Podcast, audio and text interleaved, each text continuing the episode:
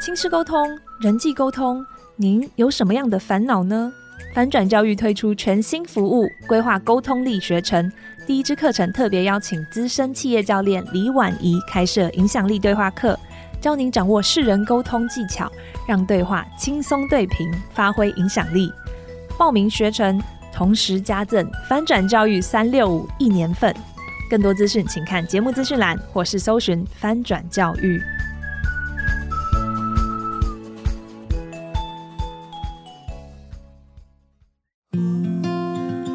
人生通识课，认识自己，了解别人，修一堂学校没有教的幸福学分。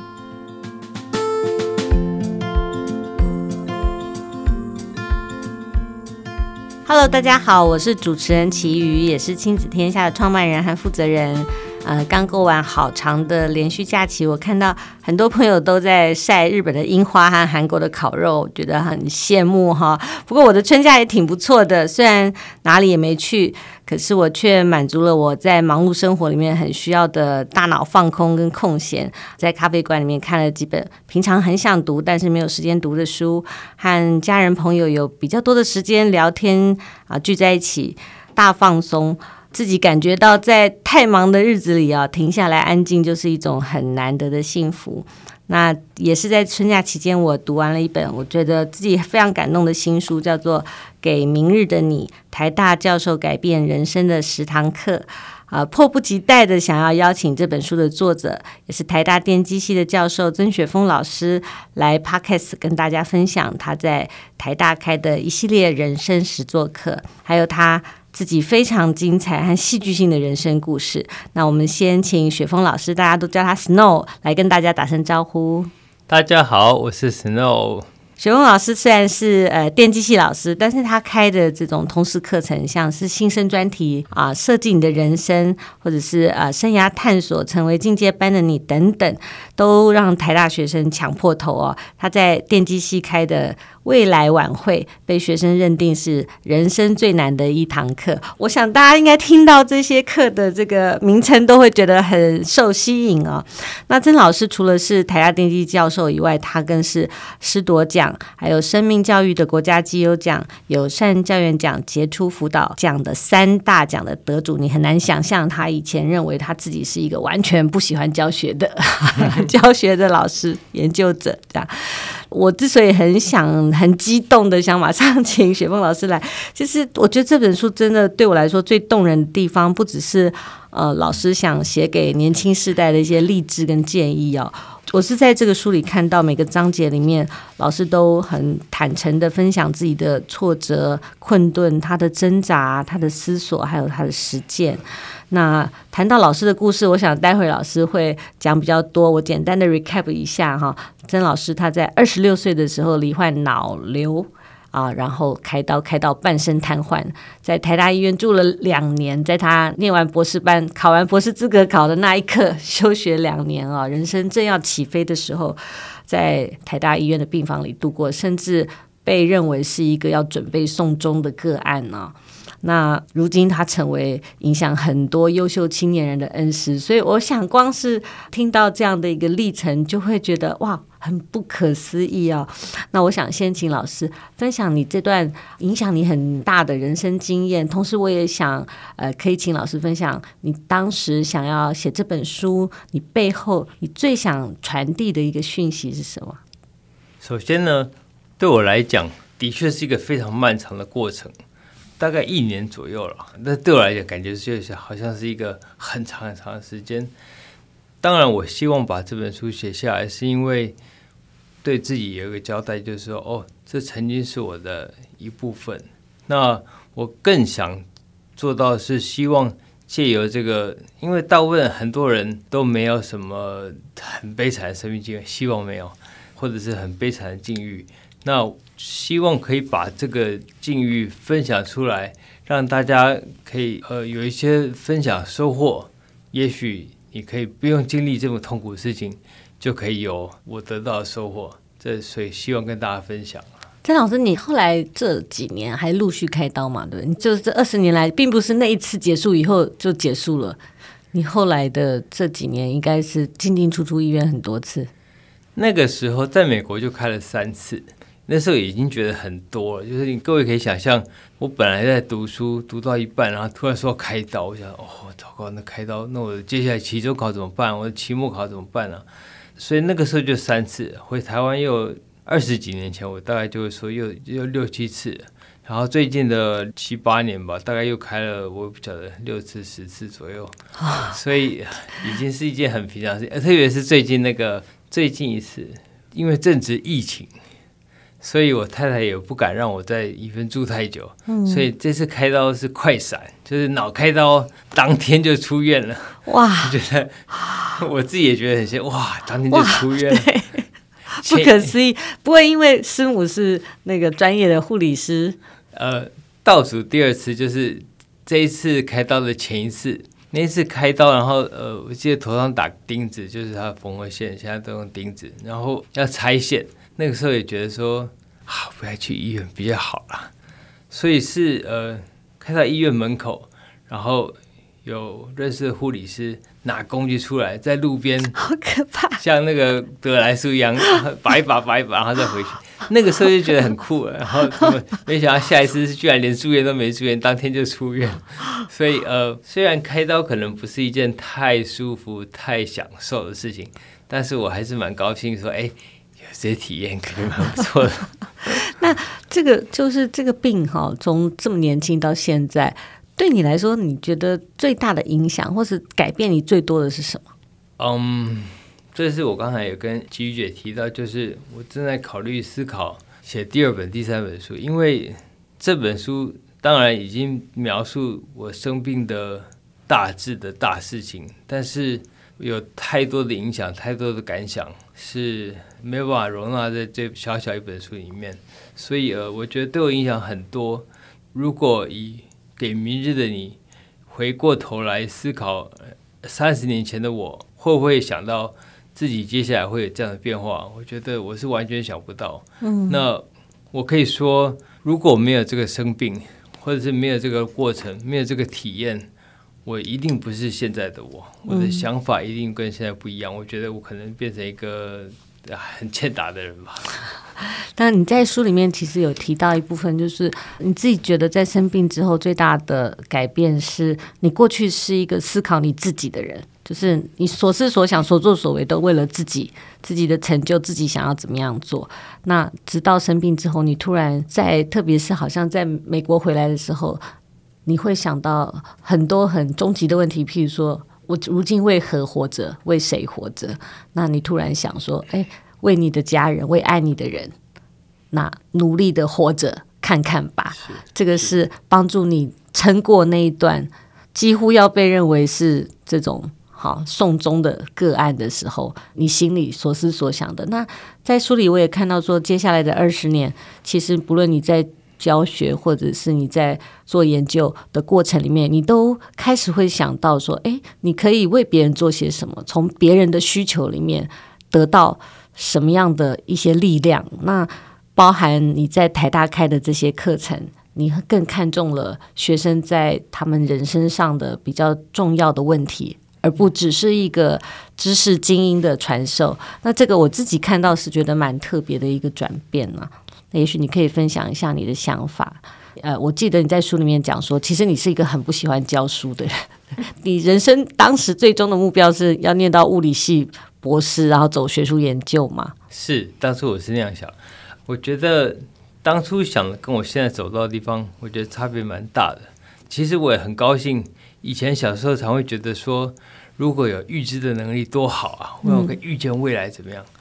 后来我很深刻的感觉是，我真高兴，就是超级庆幸自己没有这种能力。嗯，因为如果预知自己接下来走这么痛苦一段路，我很可能就走不下去了。嗯，所以我后来越来越觉得说，没有预知能力，或者是不知道接下来会多痛苦、多辛苦。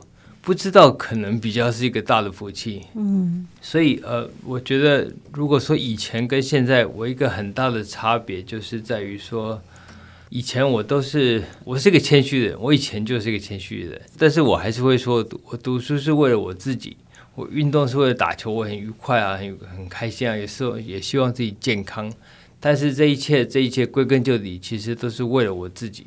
那生病那个时候，到很就是在很悲惨的时候，我那时那时候觉得很痛苦，真的觉得痛苦到不行啊。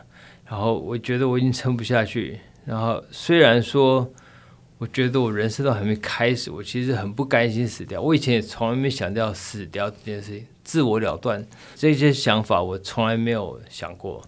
但是那个时候，我真的觉得说，哦。这非常不甘心，但是我觉得太痛苦了，而且我是念理工科的，所以就看事实、看数据嘛，就是可以知道未来。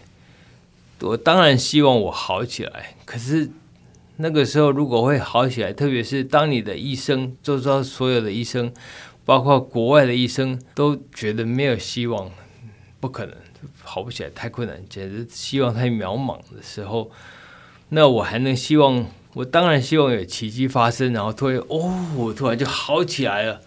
可是这就好像希望我中了乐透第一特奖，难道是因为我希望就会中吗？不会啊，不然过去买了从来也没中过，为什么现在你就会中？所以我那时候觉得很心情不好。我那个时候不大想讲话，就是因为我觉得也不是别人的错，所以我知道有些病人可能会骂人，然后对脾气不好，可是我会觉得说。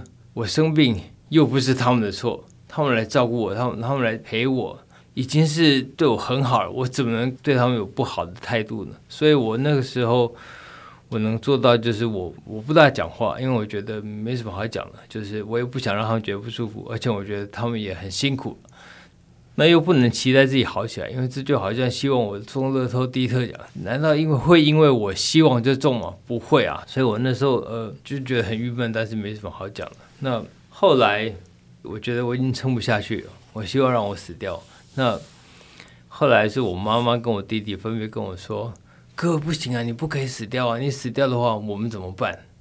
那个时候我才意识到说，我周遭有很多爱我的人、关心我的人，他们也很辛苦。是，的确不是他们生病，但是他们也很辛苦。他的哥哥、他的儿子突然就倒在那里，然后很悲惨。特别是那种悲惨是。没有办法分担，你只能眼睁睁看着他很痛苦。所以某方面来讲，我可能没有提到，就是说，我们家里如果有有一个人要生病，我真感谢那个是我，因为任何如果是我其他的人，我觉得我应该会难过到难以承受。所以后来我我妈妈跟我弟弟分别跟我说：“不行，你要撑着啊！”我还意识到说：“哎，我真是一个自私的人，我为什么都是只想到我自己？”为什么我所有做的事情，读书啊、运动啊这些所有的事情，其实都是为了我自己？哪一件事情是为了他们而做的？好像没有。那我觉得很羞愧。所以从那个时候，我觉得我对于我的生命已经没有所需求，真的是完全放弃，也没有什么期待。所以我觉得能，既然我这一生已经就这样，那我觉得我唯一能做的是，好，你们希望我活着，那我就努力的再活一下。嗯。哎，这是我唯一能做到非常呃 passive 非常呃不积极的报答你们。就是你们希望我活着，那我就努力再撑一下。很有趣的就，就哎，明明我已经撑不下去，然后不知道从哪里就突然涌出很多力量，觉得哎，好像还可以，还好，再撑几个礼拜也可以。我那时候本来是觉得，是我过一天我觉得都很难，没想到突然又哎，又可以过了好几个星期。刚开始那个时候是这样，就是。观念上的转变吧，就是我开始不再是为了我自己而活，嗯，而是为了爱我的人而活。这点是我，呃，生命过程中我觉得最大、很大或是最大的一个转变吧。嗯，这样的转变哈，或者这样的心情，后来在你的教学上，你觉得在当老师这个角色，或者是你后来做的这些事情上面，它其实应该也是一个很重要的原点吧？我觉得，嗯，我不知道它明确的帮助是什么，但是因为生病的经历，的确让我觉得说，哦，有很多东西不是操之在我。学生成绩好，成绩不好，或者考试有没有睡过头，或什么这些很多东西有其他的因素。就不是你单纯是不是你努力，而是可能是比如说他家人可能有人生病啊，或者可能脾气很暴躁，乱发脾气啊。那有很多东西是无奈，他也想要念好，他也想要成绩好，但是就有各式各样的原因。所以我觉得整个生命过程让我对于我我心目中的理想状态，或者是我期待怎么样比较好，我觉得变得比较可以包容不同的可能性，然后。哎，他可能也不是故意的，他可能有其他的苦恼苦衷，是我所不知道的。所以，呃，我觉得整个生命过程大概让我比较有更好的机会去学习体谅跟包容其他的可能性。那当老师这段期间，呃，认识了很多的学生，特别是呃，可能也是因为我对于认识有趣或者是很精彩的学生很有兴趣，嗯、所以只要不是我们系上都欢迎都来找我，呃。嗯我有我是有一个私心呐、因为我觉得看到很精彩的人，我觉得哇，好帅啊！然后实际上，呃，教学相长或者什么这些冠冕堂皇的说法，我我不是很确定。但是我的确觉得说，看到这些大学生、高中生、国中生，看到不同人、不同的特性，他们有不同的有棱有角。或是不同的挫折等等，的确让我对于自己的小孩成长中的许多眉眉角角，会有比较说哦，原来以前有这样子，那这个就好像比较可以包容、可以接受。所以我觉得，如果我可以选择自己的人生的话，我应该会放弃选择的权利。因为我一定，我大概没有勇气选择说让我再把过去的生活再来一次。嗯，但是我的确知道过去的经验帮助我了解，或者帮助我去包容更多的不同的可能性。对我自己的小孩来讲，应该也有帮助说。说哦，原来也有人是这样子的人，所以这个不夸张，这可能还好，或者是哦，那是这样子，他可能情绪。他需要的可能只是这样子，对，所以呃，我还在非常大的学习中。这句话很宗教性，就是如果让你有选择的权利，你可能会放弃。这是一个非常具有宗教性的启发。然后这个跟我看在书里的呃，老师在大学里面开的课，谈的人生的作业、生涯的规划，这是一个两个不同的概念哈。那我我想，也许先让。听众了解一下，呃，老师在学校开的课里面，哈，在书里面我们可以看到很多很有创意的人生作业，比如说，呃，未来晚会啊，带台大学生做告白的作业，假装要跟人家告白，做这个 presentation 跟练习啊，还有分手的练习啊，失败的履历啊。开心的导航图啊，预先的检讨书，我光是看这每一个 turn 啊，每一个项目，我都觉得哇，这很有创意，而且好重要。就是它真的是人生作业。那是不是老师先谈谈你在设计这些课程，然后你背后的想法？也许你可以先聊聊那个未来晚会当时是怎么开始的，因为你最早开始这样的课程是从未来晚会开始嘛？是是、是，未来晚会的开始是第一次办是在二零一零年。刚好正式的导生有十四个电机系的学生，他们要毕业了。我后来就想说，老师最会做的事情是什么？就是出作业。作业 所以就想说去办一个活动，然后，嗯，刚刚提到过“教学相长”这四个字，“教学相长”的冠冕堂皇的意思，我真的不是很懂，我一直都没有很懂。但是站在老师立场，出个作业，办个活动。学生觉得很难，很有收获。然后我看说，哇，真有创意，厉害厉害！这是我心目中的教学相长。你有收获，我也有收获，所以这样我也有获得，你也有获得。那这个未来晚会就是呃，去租借了一个很昂贵、很昂贵的场地，用很高级、穿着很 lady 的那种很正式的正式场地。然后嗯，寄了一个作业给那个时候导生，地上导生有十四个。加上四个地下导生，所以总共十八个人，就每个人收到一封 email，写说几月几日有这个活动，就想象你是你要给个演讲，然后时间是三分钟，题目制定，只要讲开头、标题、大纲、结论就好了，中间内容可以省略，所以全部时间三分钟。那时候觉得说哇，题目制定随便你，你爱定什么都可以。但是时空背景是二十年后的你。那如果你说你二十年后穿着打扮要跟现在一样，除非你这样说，不然的话，请你化老妆来，跟妈妈借套装啦，跟爸爸借西装啊，反正就是呃，装扮成二十年后的你，是是是，是，来跟呃你假想的一个情境，讲一个你想要分享的主题，是，是，是，是这个意思。对，想象你二十年后，你可能被呃辅仁社邀请来，或者什么校友会啊邀请来，跟学弟妹们讲一个当时呃有意义的重要题目。然后你可以想象，因为被邀请的贵宾当中有很多你自己当年的同学，所以你在这样一个盛会，你会定什么样的题目，讲什么样的内容，就是这样。然后呃，请你邀请一个贵宾来，做的男朋友、女朋友都好。然后如果没有更好，因为很多人就说没有找不到，那那最好，那就请你邀请家爸爸妈妈来。所以那一次我找了呃有四个家长，然后有十个教授来，然后全程录影。是我预计是二十年后再给他看，呃，现在已经过了十年，哦，快，天哪，已经过了，快要到了，二十年快要到了，真的快要到了。这个时候，我不得不说，台大学生这时候很多会装死。十八个人，没有一个人说收到我的 email，说没收到，没收到，不知道，假装没有这件事，假装没这件事，不知道这件事情。可是因为场地很贵啊，教会开天窗，场地都租了。我找他们一个一个找他们来预演，然后一个一个打电话去，嗯、然后接到电话不得已就只好来了。记得一个学生跟我说：“老师啊，很难，不会啊，很难。”我就说：“题目都制定了，怎么会难？”我心里想的是：“哇，这个超难，我也不会。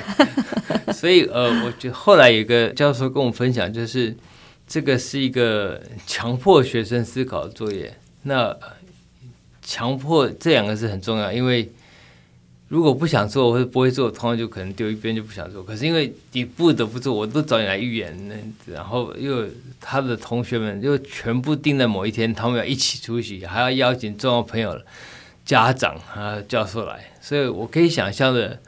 这个作业对学生来说是一个压力大的不得了的作业，而且更大压力是，你不知道同学讲什么，因为大家互相不知道。平常吃喝玩乐、抄作业、看电影、打球、打屁，可是很少人会正经八百讲说：“哎，我以后要成为亲子天下的执行长啊！” 是是是，对，嗯，好笑，你也太妄自菲薄是吧？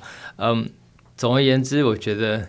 学生因为互相不知道对方在讲什么，其实这个增加那个难度，嗯、所以可以想象他们压力都大到不行。那嗯，办这个活动，呃，我觉得这个是我送他的礼物，就是送学生的毕业礼物，就是强迫他们去思考一下。其中有一个学生，他很喜欢画插画，所以这个作业让他思考说，他画插画跟他以后想做什么行业。他在那个未来晚会那一天演讲说，他想去皮克斯工作。那强迫他思考，诶，皮克斯跟他现在是电机系大四要毕业的学生，跟他喜欢画插画，到底有什么关系？所以我觉得，就像当年郑教授说，这强迫他思考二十年后想做什么，跟他现在的兴趣，跟他现在的状态，对，现在状态，他他的条件要怎么连过去？这位学生后来去了 Facebook 吧，当年的 Facebook，做他喜欢做的事情。所以我觉得，呃，当然，这就像琦瑜姐刚刚提到，就是说，你的人生可不可以设计？不知道，但是呃，借由一些比较实际的思考、规划，可能有机会往你想去的前进啊。会不会真的成就？那就不知道，就是上天决定了。可能是回到到底人生可不可以设计呢？对，可不可以规划？就像呃，看这本书，看老师的经历，然后看到老师为学生规划的这些课程，会有一个不免生出的呃好奇，是说，嗯、我们在教或者是引导这些大学生思考未来、思考生涯规划，可是我们正经历着，其实人生是一连串意外的组合。就像刚刚老师讲的说，哎，其实如果你有预知的能力，如果你要选择，其实你可能不会这样做，对不对？那你怎么看待这中间可能的矛盾，或者说，嗯，很多人也说啊，人生涯是不能规划的。那问题是，这么多的大学生，他们对未来的啊样貌。走向都很困惑或惶恐哈，或者焦虑的时候，我们怎么给他们提供一个嗯，相对来讲是比较适切的指引？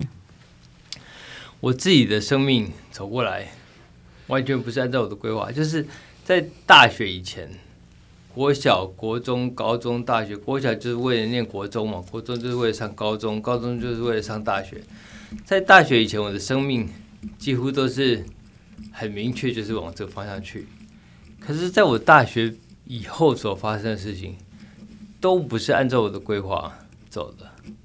回到刚刚呃，琦瑜姐提到说，如果我知道我预知我接下来就会这样生病的话，我可能如果我有选择权利的话，我大概我不确定我会不会这样选，因为毕竟那个太痛苦一点。太痛苦了，对。但是话又说回来，就是感谢朱树伟老师邀请我去参与设计人生的课。那其实这个课我我带了好几个学期，其实每次上课的时候，我都在思考这个共同的问题，就是哎。既然我觉得人生没有办法呃规划，对啊，没办法规划，那设计人生这不是一个很大的矛盾吗？对。但是其实也不完全。我现在刚刚讲一讲，我突然懂了，就是说我个人觉得，我可以，我现在觉得啊，人生还是可以预想。我预想我五年后、十年后，希望在做一个什么样的角色、什么样的事情，具备什么样的能力。比如说，我想成为一个外交官，我想要具备呃。五种语言的能力，或者是我想要统领很多的子弟兵等等，这些是可以规划。就是说，你设想想要在什么样的位置做什么样的事情，跟现在的我如何把这两个点连起来，有一点像是那个贾伯斯那个演讲提到，就是说当时发生时不晓得怎么样，但是回过头来这些点就连成线，连到现在的我。我觉得。设计人生，你可以预想你你未来希望坐在什么样的位置，然后跟现在的你把这两个点中间放一些中继的点，把它连起来。哦，我还缺乏这个能力啊，我还需要这个经验，这样子的话就可以连过去。所以有一点像是贾伯斯的概念，把它反过来，反过来思考，就是说我预想知道我想要去哪个点。然后中间我是不是可以安排一些阶段性的任务、阶段性的目标，去连到那个比较更远大的目标？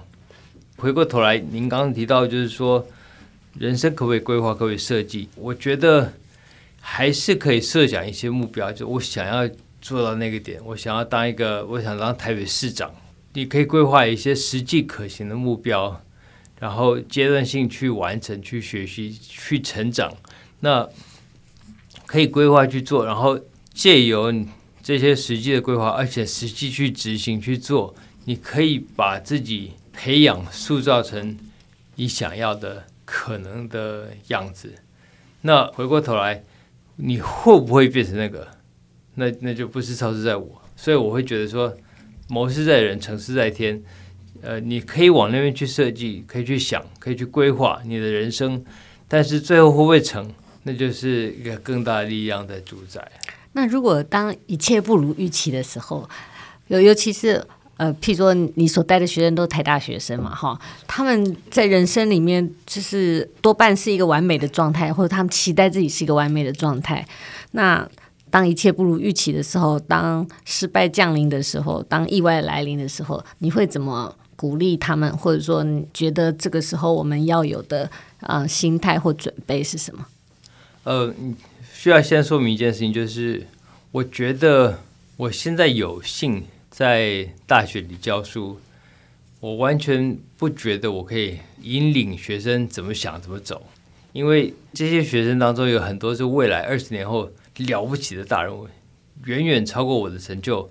那他们只是现在年轻我二十岁，但是年轻我二十岁，不代表说他的能力不如我。相信有很多学生，他能力还是比我强很多，然后见地比我好，或者说领悟力比我高出很多，所以我不觉得我真的可以引领他们，我只能说我是陪伴他们一起来体验人生嘛，体验成长。那不如预期这四个字真好，因为我的人生完全不是我预期的样子。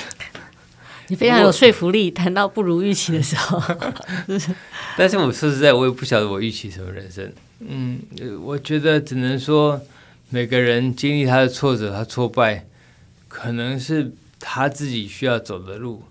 我能做的大概就在旁边鼓励他，呃，帮他咬金蛋，加油啊，加油啊。然后，但是我现在讲这个有一点战战兢兢，因为我很怕我讲的给他的感觉是，哎，你在讲风凉话，我是痛苦的是我，不如一起倒霉是我，我被女朋友说，我心情真差哎，你在那边讲风凉话，不是我我的意思不是这样，我也不希望听众有这样的误解，就是。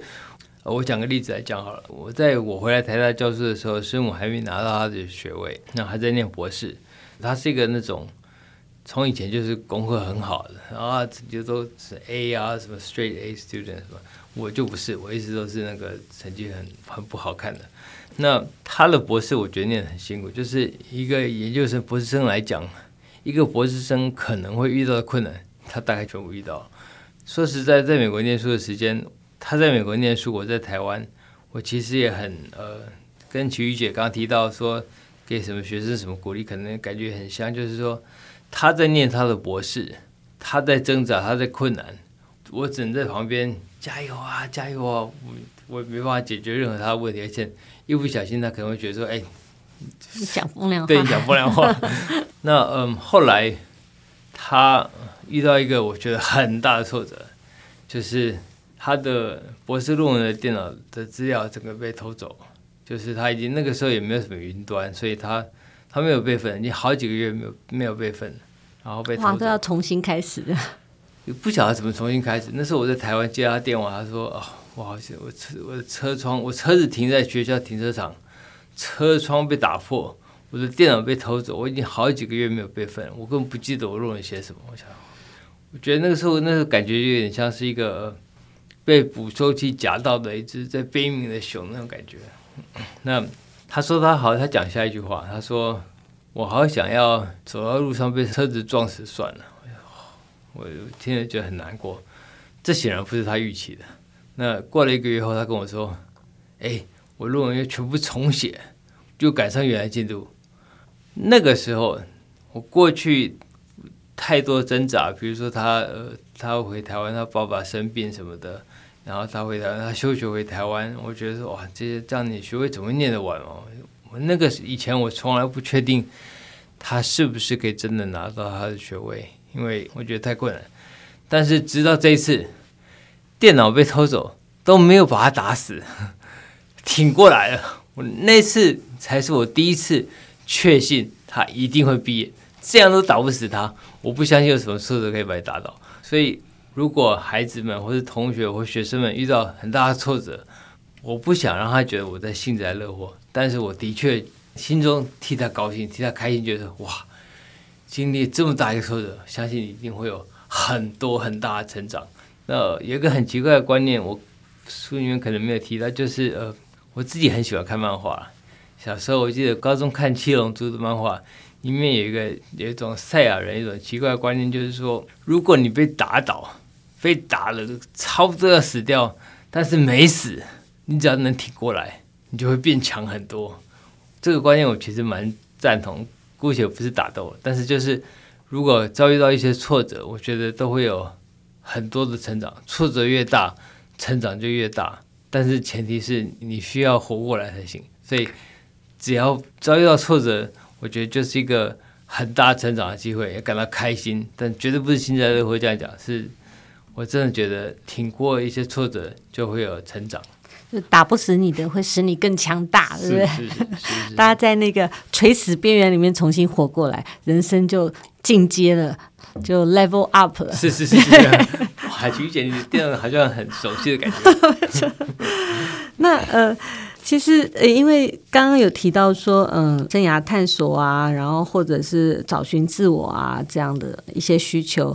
那亲子天下的核心听众和我们 Podcast 的核心听众，大概也都是家里有 K 十二小孩的爸爸妈妈或者是老师。那你刚好你的小孩也是十岁，今年是小学嘛，小学中年级。对，对。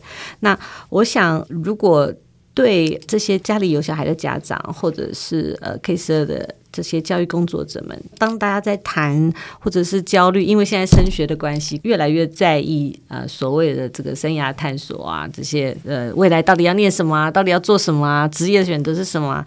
那你对这些焦虑的家长或者老师们，你有没有什么建议？就是从一个好像有一个第三者的角度，或者一个远方来看现在这些状态或处境？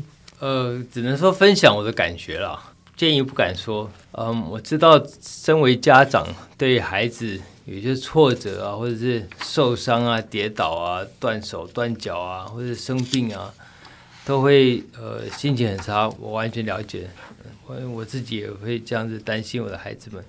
但是不知道可能有点刺耳，就是说每经历一些生病啊、挫折的事情，都会让孩子有成长。那我觉得。这就好像我很久之前写过一个分享，就是说，没有经过风雨的花朵，它就没有办法成长茁壮。所以呃，还是要经历风雨，它才能长得更好。但是经历风雨的时候，如果孩子经历风雨，我们家长也会心痛，就是说啊，替他难过，或者替他不舍。我完全了解。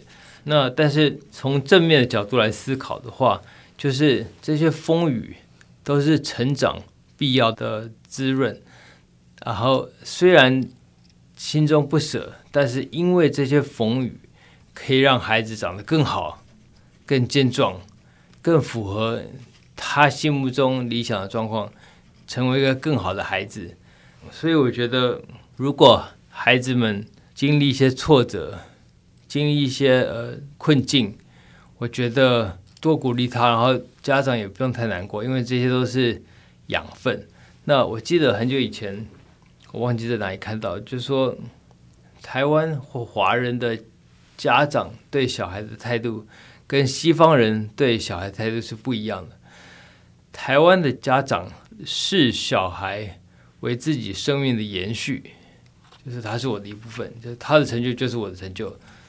他的未来就是我的未来。那我个人比较喜欢西方人的态度。西方人的态度是，他是说，西方人只是孩子，只是陪他一起成长，并不是我的生命的延续。他是另外一个独立的个体，我只是陪他一起长大而已。我其实比较喜欢这个态度。呃，我个人啊，呃，我不知道怎么样比较好，只是我个人觉得说，陪他一起长大，陪他一起哭，陪他一起笑，然后他跌倒了，帮他揉一揉。鼓励他站起来，我觉得这个态度我，我个人比较喜欢了。那同样的，我想要说的就是，所以孩子考试如果考得没有很理想，不如预期，很多时候不是孩子的问题，可能那天天气不好，或者是那天考试怎么，就是操之不在我。我们能做的事情是陪孩子，鼓励他，他好好读书，但是考出来怎么样？